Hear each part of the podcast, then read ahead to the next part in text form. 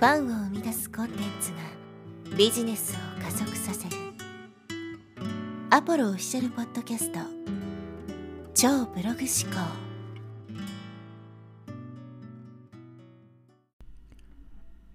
はい、えー、こんにちは、ポロです、えー、今日はですね、ちょっとノウハウとか、えー、知識とかそういう話ではなくてですね、まあ、僕の思うところを率直に話していきたいと思います。まあ、かなりですね、独断と偏見に偏った話になるんで、聞いてる人によってはですね、ちょっと不快に感じる内容も含まれているかなと思うんですけど、まあ、ぜひ最後までね、お付き合いいただければと思います。でおそらくあなたもですね、もう体感してると思うんですけど、えもう時代の流れというのがですね、大きく変わっていて、もう旧来のですね、古い価値観っていうのは通用しない時代に入ってるんですね。だから価値観も時代に合わせてアップデートしていかないと時代に取り残されてしまう。まあ生き残っていけなくなるわけですよね。この常に変化し続けるものが生き残るわけです。この進化の過程で変化できなかったものは絶滅していってる。この地球のね、全体の流れを見ていても分かると思うんですけど、やっぱり時代の変化に合わせて変わっていかないといけない。ちょうど僕たちのこの世代がですね、まあ、過渡期というか、一番この大きな変化を味わっている世代だと思うんですね。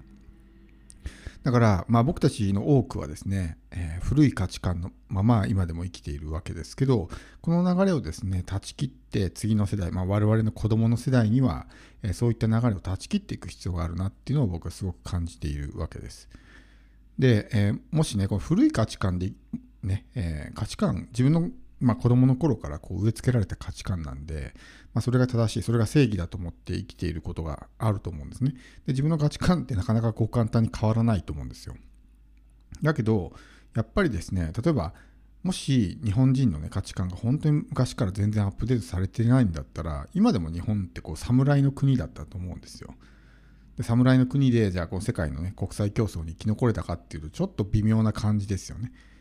あそこの明治維新とかでやっぱり人々がね、えー、新しいこう、まあ、価値観に変わっていくというか、あれがあったからこそ、この近代化でね、大きく成長することができたんじゃないかなって思うわけですけど、このまあ情報社会、すごくネットのね、えー、普及が進んで、えー、今までの価値観がもう通用しなくなってきている。具体的に言うと、まあ、会社に入って、まあ、その固定給をもらって、一生安泰っていう時代が終わりましたよね。大企業が、えもうどんどんね、そういうふうにもう面倒見きれませんみたいなふうになってる、そのことからも分かるように、もうそのかつての価値観ってのは通用しないわけです。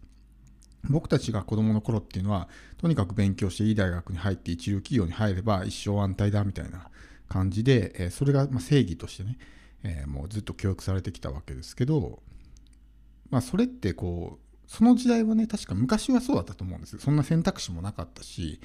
もう本当にね、えー、起業したいと思ってもなかなかそもそもねそういうインフラがないとか資金がないとかっていうところでどうしてもその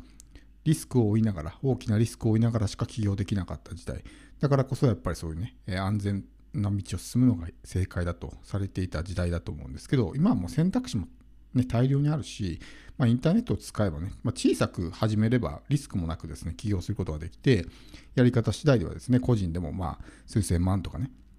億単位のお金を稼げるような時代になったわけなんで、それをまあ古い価値観に縛られてずっと生きていくっていうのは、ちょっとね、もう時代遅れなんじゃないかなっていうふうに思うんですね。で、まあ、え子供のなりたい職業ね、えー、みたいなのありますけど、公務員が1位みたいなね。なんか、公務員が1位っておかしくないですか？例えば消防士になりたいとか警察官になりたいだったらわかるけど、公務員が1位っていうのは、それどういうことって僕はすごい思ったんですよね。うん、だ要するにもうその安定が全てみたいな感じになってるわけですよ。で別に公務員になることは悪いことだと思わないし別に本当にやりやりたいんだってやればいいと思うんですけどある意味それってすごくまあ人生にとって本当どうなんだろうって感じですね。そのまあ、いわゆるその固定給安定ではなくて固定給ですね固定給のために自分の人生と交換してるわけですよ僕たちっていうのはこう時間とお金を交換してるわけなんでそういう、まあ、時間労働の人たちっていうのは。いや私の例えば40年間を差し出す代わりに毎月安定して30万とかね40万の固定給をくださいっていうそれを交換してるだけなんですね。でそれがやりたい仕事あったらまあ充実したね、えー、まあその仕事生活になると思うんですけど別にやりたくない。とにかく安定が欲しいっていうことで自分の人生の大部分30年40年とそういうまあ固定給を引き換えるっていうのはある意味見る人から見たら狂気の沙汰じゃないと思うんですよね、うん、だすごいことだと思うんですよそれって。でもそういう価値観になってしまってるっていうのは、まあ、僕たちの世代がそういう教育を子供にしちゃってるからなんですね。もう安定こそ全てだみたいな感じで、えー、教えてしまっている。だから僕たちがそういう次の世代に可能性を示してあげないと好きなことをやっていてもですね十分生きていけるしそっちの方が幸福度が高いんだよっていうことを伝えていかないといけない今までそういう高度経済成長期だった時とかあんまり選択肢がない時代っていうのはねえー、ある程度我慢してやりたくない仕事をやるそれでもまだ生きていけたし本当にこの好きなことで生きていくっていう可能性がかなり小さかったんで確かにこう企業に入ってまあ、あのやるっていうのはね一個あったと思うんですけど今はもうそうじゃないじゃないですか。で昔はその個の時代じゃなくて団体の時代というかねこう集合の時代、うん、だったんでその周りと調和を保ってね、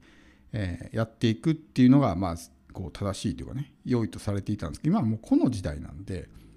そこでこう周りに合わせるみたいなことをやってしまうと人々の心がどんどん疲弊していくわけですよね。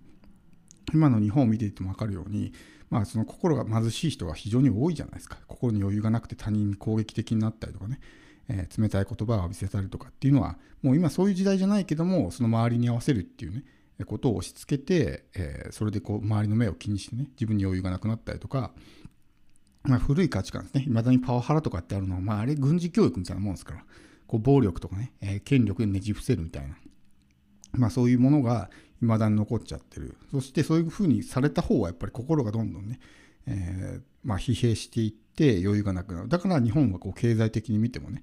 ねまだ豊かな方であるにもかかわらず、こう自ら命を絶ってしまう人の数が非常に多いというわけですね。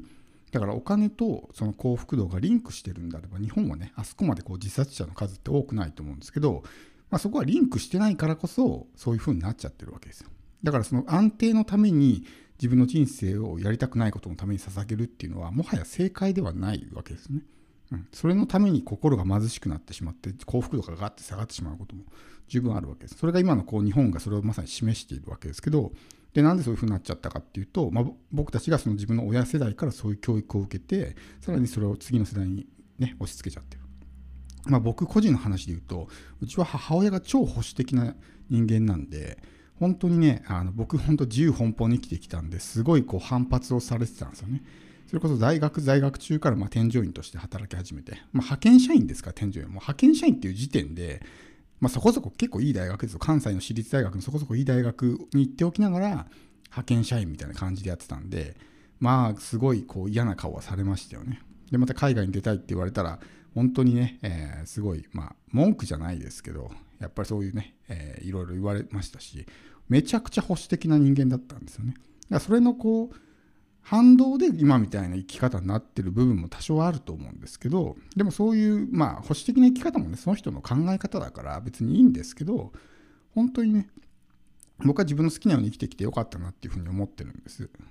だからそこをやっぱりね、えー、次の世代に伝えていかないといけない。で僕たちはこうやってオンラインとかでビジネスやって自分たちの好きなことでまあ食っていける。っていうふうにこう見せることができたら、それをまあ次の世代に見せてあげることができると思うんですよ。そうすると、あ、そういう生き方もあるんだってわかると思うんですね。でもそういうことを親世代がやったことがない、見たことがないってなると、どうなるかっていうと、自分の価値観を次の世代に押し付けるんですよ。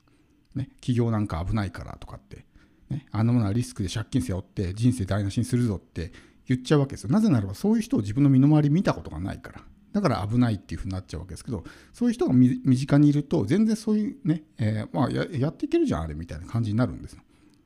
だから、そういう形で次の世代に教えていくためにも、やっぱり我々自身がそういう可能性を示してあげないといけない。あ、そういう生き方で十分ね、えー、幸せに生きてる人がいっぱいいるんだなっていうのを見せてあげることができたら、次の世代の子供たちもですね、じゃあ自分の好きなように生きようというふうにね、えー、なると思うんですよ。まあ、お金ももちろん大事ですけど、お金だけで幸福度が上がるわけではなくて、やっぱり好きなことをやって生きていく。それは仮にそんな収入的にね、あんまり多くなかったとしても、幸福度が上がっていくみたいなことはあるんで、それを示していくのがまあ僕たちの世代の役目なんじゃないかなと。だからこうやってオンラインでビジネスをしてるっていうのも、まあ次の世代にね、一個そうやって可能性を示す一つのきっかけになればなっていうふうに僕は思ってるんですけど、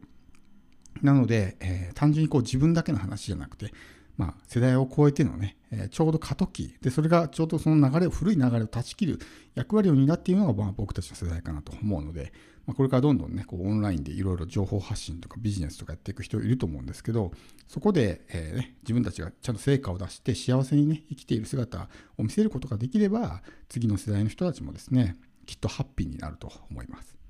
一緒に頑張っていきましょう。